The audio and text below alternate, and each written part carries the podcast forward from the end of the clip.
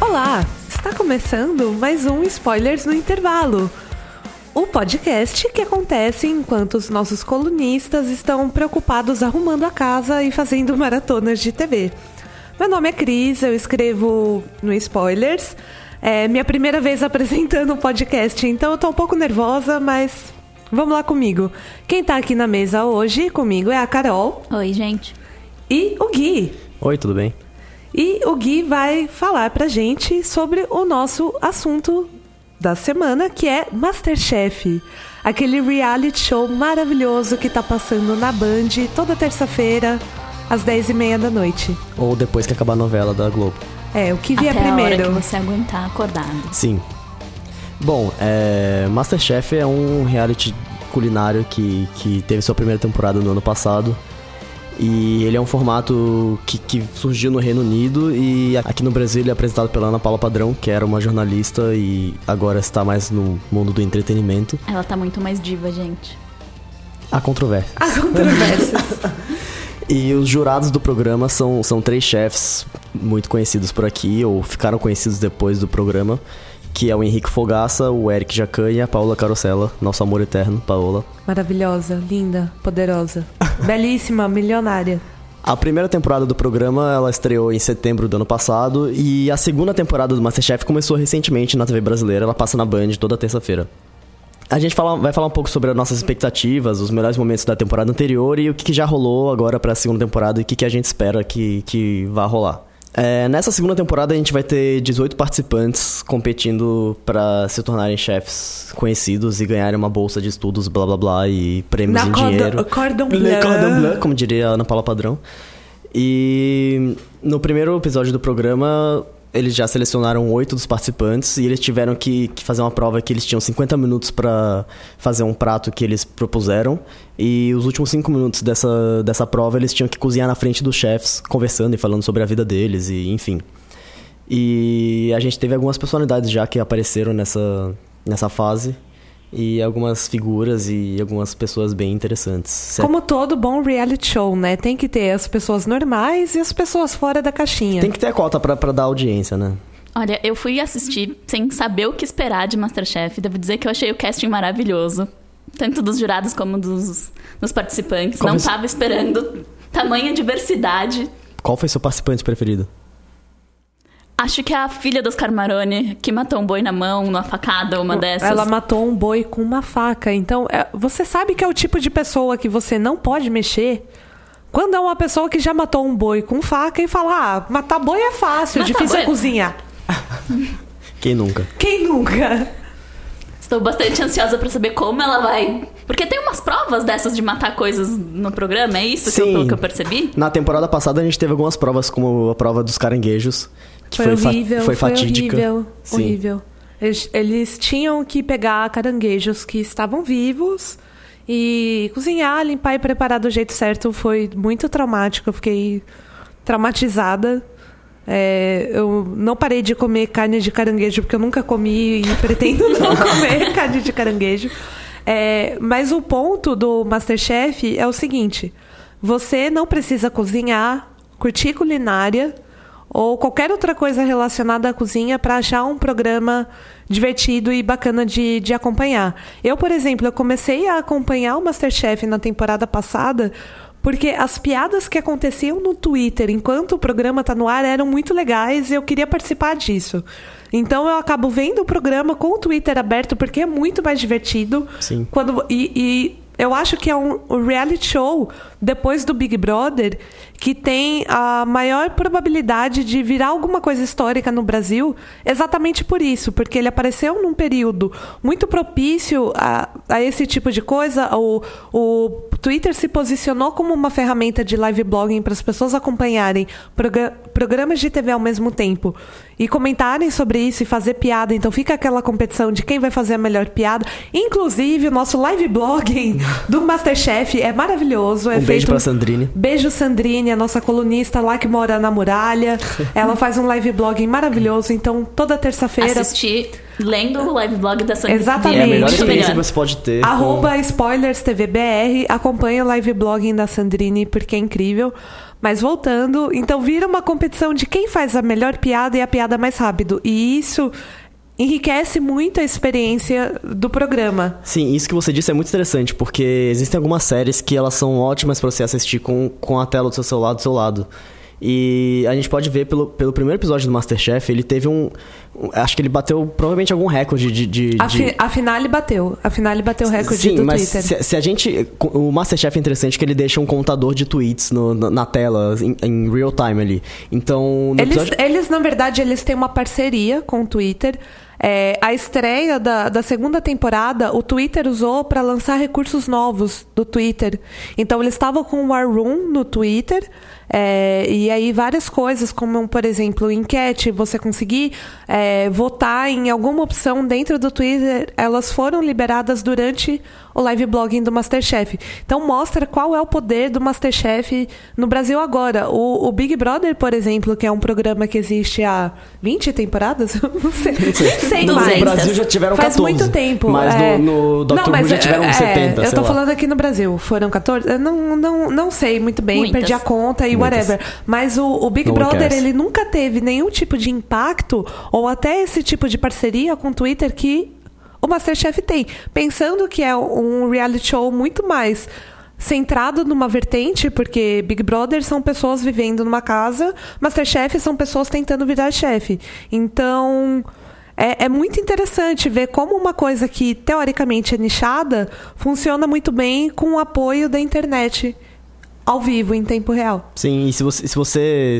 A gente tem esses números da- do primeiro episódio da segunda temporada, eles tiveram mais de 185 mil menções no Twitter. E isso, pra, pra um episódio de, que durou cerca de uma hora e meia, assim, é impressionante. É um. É, um- Sem contar aquela prévia eterna. é uma prévia da prévia da prévia da prévia. Antes de começar a E prévia. eu adoro que ninguém sabe a hora que vai acabar. Ele vai indo. Não, é- é- é- eles vão editando ao longo, ao longo do episódio, então pode ser que o episódio dure uma hora e meia, pode ser que o episódio dure 50 horas, ninguém sabe.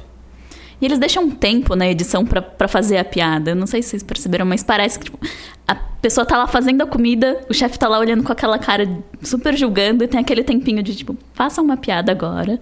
E daí eles continuam. É o tempo do reality social tirar o print do- da, da react, reaction shot e postar no Twitter. É, eu acho muito interessante porque o Masterchef ele tem a Ana Paula Padrão, que é a host, e tem os três jurados.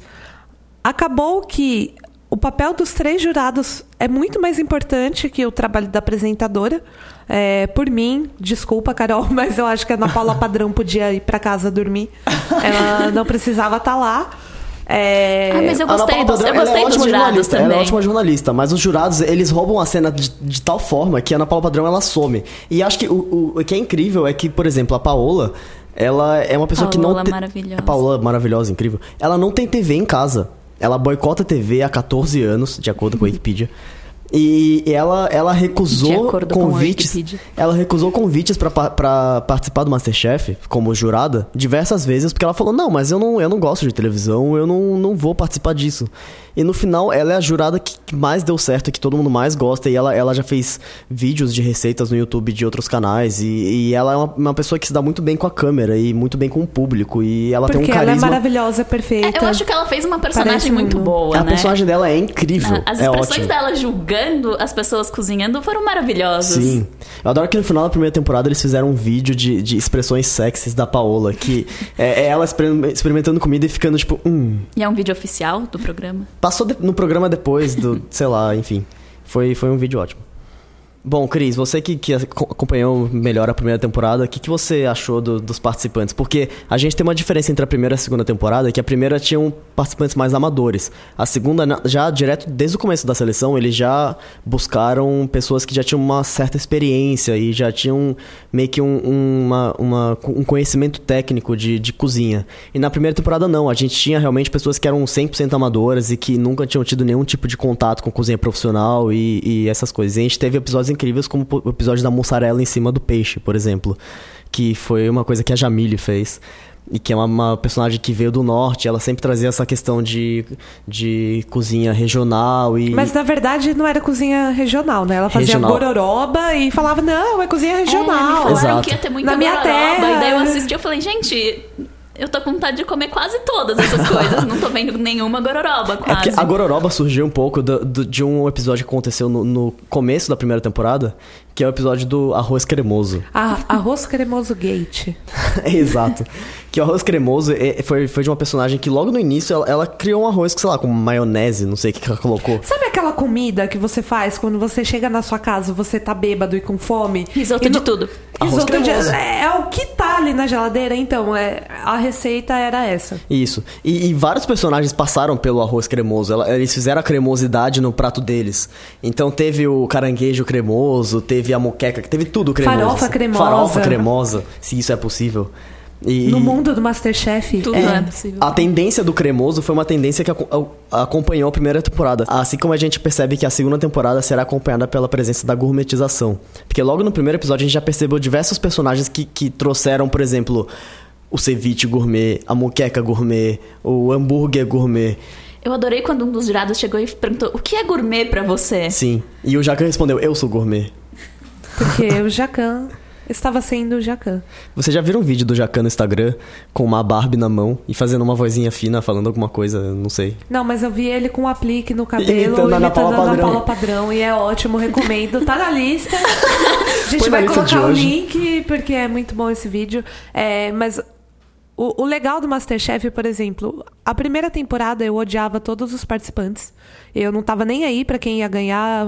Pouco tô me fudendo pra quem vai pra porra do Cordon Bleu. Tô nem aí. Isso é porque você não viu o episódio de estreia que teve o Mr. Lúdico fazendo um Eu suco. odeio o Mr. Lúdico. Mas foi Mr. incrível. Lúdico, se você tá ouvindo, eu te odeio, morra. É, mas o, o legal é, eu não tô torcendo pra essas pessoas, mas eu quero ver o que raios eles vão. Quem vai fazer Você quer farofa? ver eles se matarem primeira- pra fazer farofa? Na né? primeira temporada eu torcia pela Bianca.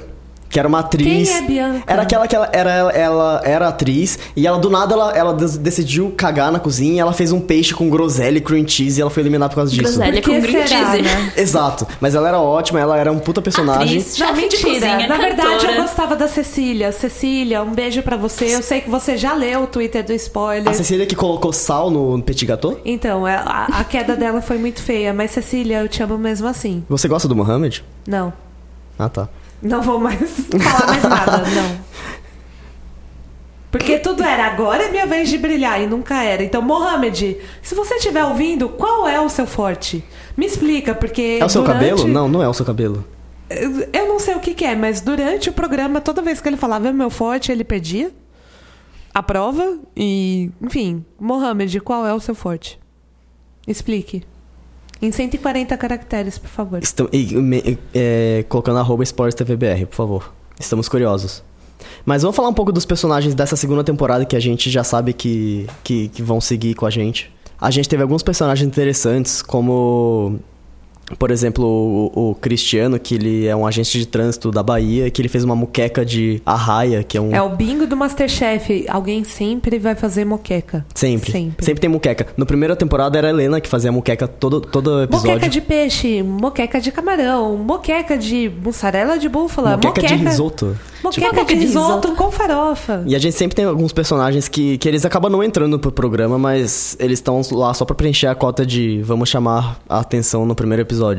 Que foi o caso, por exemplo, da Mima, que ela já entrou no, no- de cara, ela já entrou pra enfrentar os, os jurados chorando. Foi incrível. Todos ficaram. Adorei. Mostrando gente. todo o desequilíbrio emocional da pessoa. Ela, Ela, não já parou chega de chorar por um chorando, minuto. Eu adorei que o Fogaça chegou pra ela e falou: Você vai temperar o seu ceviche com as suas lágrimas? Mostrando que está ligado nas tendências da internet. Parabéns, Fogaça.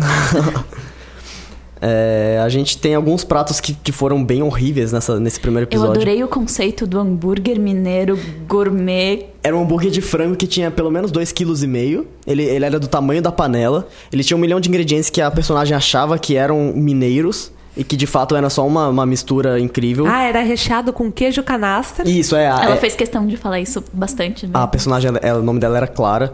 E ela colocou, tipo, um hambúrguer que, que pesava mais do que o prato. E que o Jacan olhou e falou, tipo... Isso dá pra alimentar uma família de quatro. Eu adoro que pessoas. os jurados falaram: não, é um hambúrguer, nós temos que comer com as mãos.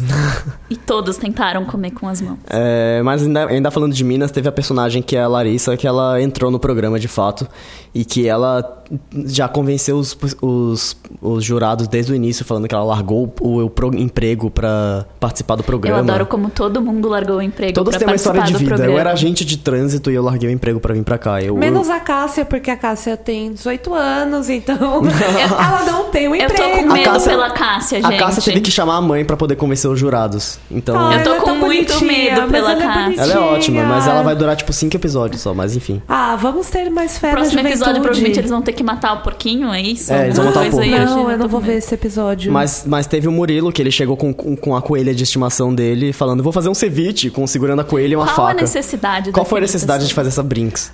Eu, eu gostei, porque mostra que é um cara que já viu muito reality show e ele sabe muito bem como garantir o tempo de tela dele. Ele sabia que se ele chegasse com um coelho de estimação lá, ele com certeza ia aparecer na, na edição final. Tanto e eu aparece- gosto, eu gosto quando tem esses personagens que tem esse pensamento na cabeça. Eu estou num programa de TV, então eu tenho que fazer com que ele seja entretenimento. Por exemplo, na primeira temporada a gente tinha o Flávio. Beijo, Flávio. Se você estiver me seguindo quiser mandar um shade de novo, pode mandar que eu vou aceitar. Mas é o cara que sabe que ele consegue manipular o jogo e ele consegue saber o, o que ele precisa fazer para ele aparecer mais no ar e, e como ele pode manipular as outras pessoas para fazer ele parecer melhor. Manipulação é não- a chave do reality show, né, gente? É, É. até porque num reality show tão específico como esse, eu acho que essa é a grande chave de muita É- gente gostar. Porque é o único jeito quem de realmente você- liga se você vai fazer um ceviche com... Exato. Até Quando porque você. as pessoas que estão em casa, elas não vão provar sua comida. Então, por que elas vão torcer por você? Não é porque você Exato. cozinha melhor, mas é porque você é um personagem melhor. E eu acho que o Flávio entendia isso muito bem. Essa Exato. temporada quase todos parecem entender isso muito Com bem. certeza. E Tomara. os produtores também, porque eles escolheram as pessoas certas. Então, a lição que a gente toma do, do Masterchef Brasil é que não importa a comida que você vai fazer, não importa quem você é como pessoa, importa quem, é, quem você é como personagem. É, então, resta pra gente só acompanhar agora essa temporada que tem tudo pra ser incrível e torcer pelos nossos melhores personagens. E Esse- você que tá aí em casa tomando seu Malbec, harmonizando com o queijo de sua preferência, mas que combine com o Malbec. Pra quem você tá torcendo? Fala aí nos comentários e não esqueça de acompanhar. Não esqueça de acompanhar no arroba SpoilersTVBR, o nosso live blog que acontece toda terça durante o programa, enquanto ele é exibido na Band. E É isso. Esse foi o por Spoilers. hoje é só. Por hoje é só, Pessoal. Esse é o Spoilers do Intervalo. Obrigado e boa noite. Tchau, gente. Tchau.